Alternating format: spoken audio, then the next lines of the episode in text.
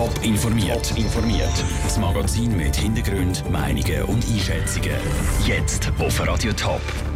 Was die von der Zusammensetzung von der Untersuchungskommission im Fall Hefenhofen halten und wieso der Bundesrat Hobbygärtner genau auf die Finger schauen wird.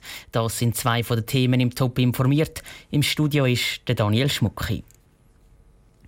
Der mutmaßliche Tierquäler von Hefenhofen hat die Thurgauer Behörde ziemlich auf Trab gehalten.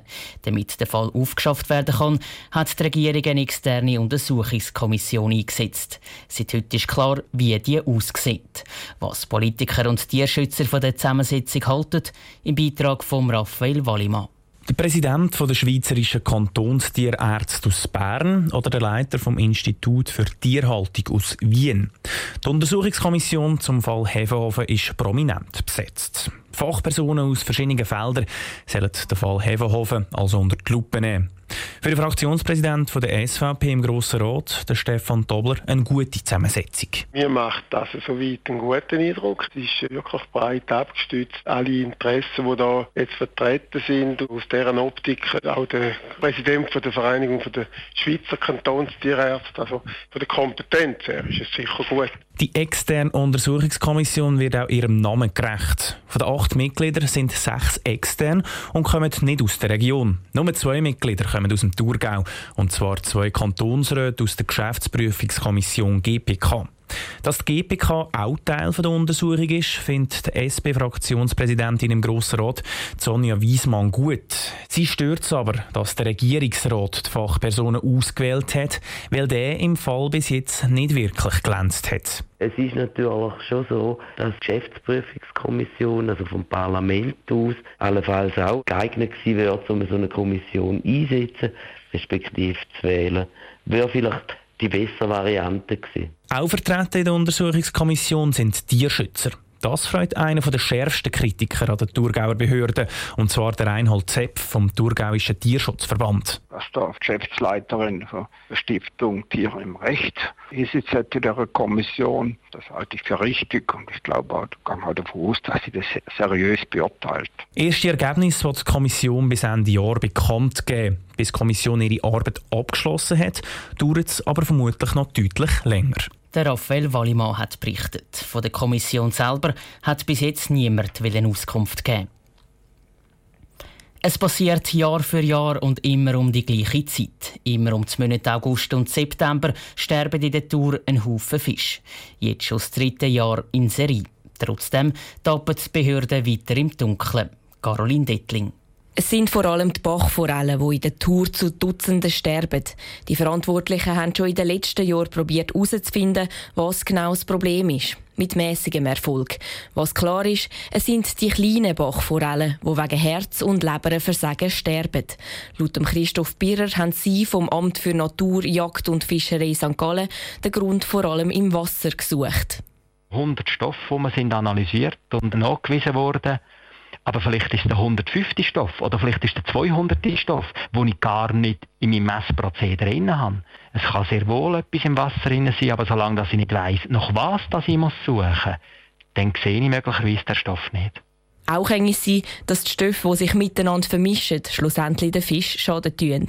Weil sich der Fluss laufend bewegt, sind Untersuchungen zum Fischsterben besonders schwierig, sagt Christoph Birrer der Bach die Natur ist sehr dynamisch. Da haben wir nicht klinische Verhältnisse, da haben wir nicht wie der Gartenteich, wo immer eigentlich gleich ist, wo nicht überläuft.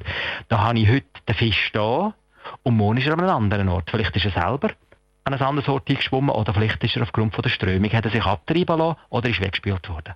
Weil alle Proben immer nur Momentaufnahmen sind, dauert auch die ganze Untersuchung so lang. Für Fabian Sternig vom Fischereiverein Tour ist das zwar traurig, aber doch auch auf eine Art und Weise verständlich.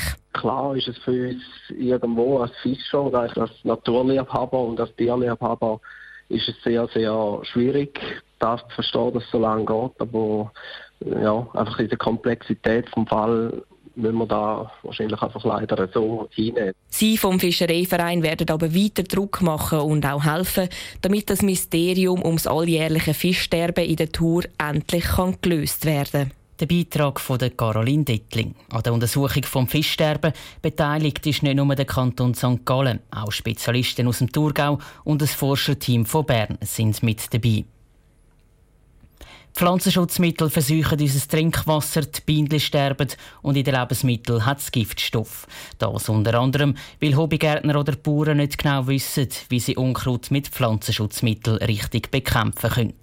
Der Bundesrat wird den Einsatz von Pestiziden darum regulieren.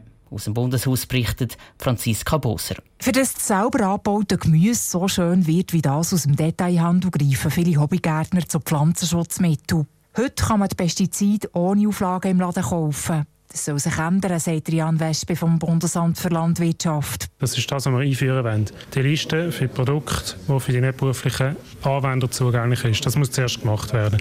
Im Moment ist der Großteil zugänglich. Die Regelungen sind Teil des Aktionsplans zur nachhaltigen Anwendung von Pflanzenschutzmitteln. Mit dem will der Bundesrat unter anderem erreichen, dass die Hobbygärtner besser über Pflanzenschutzmittel informiert werden.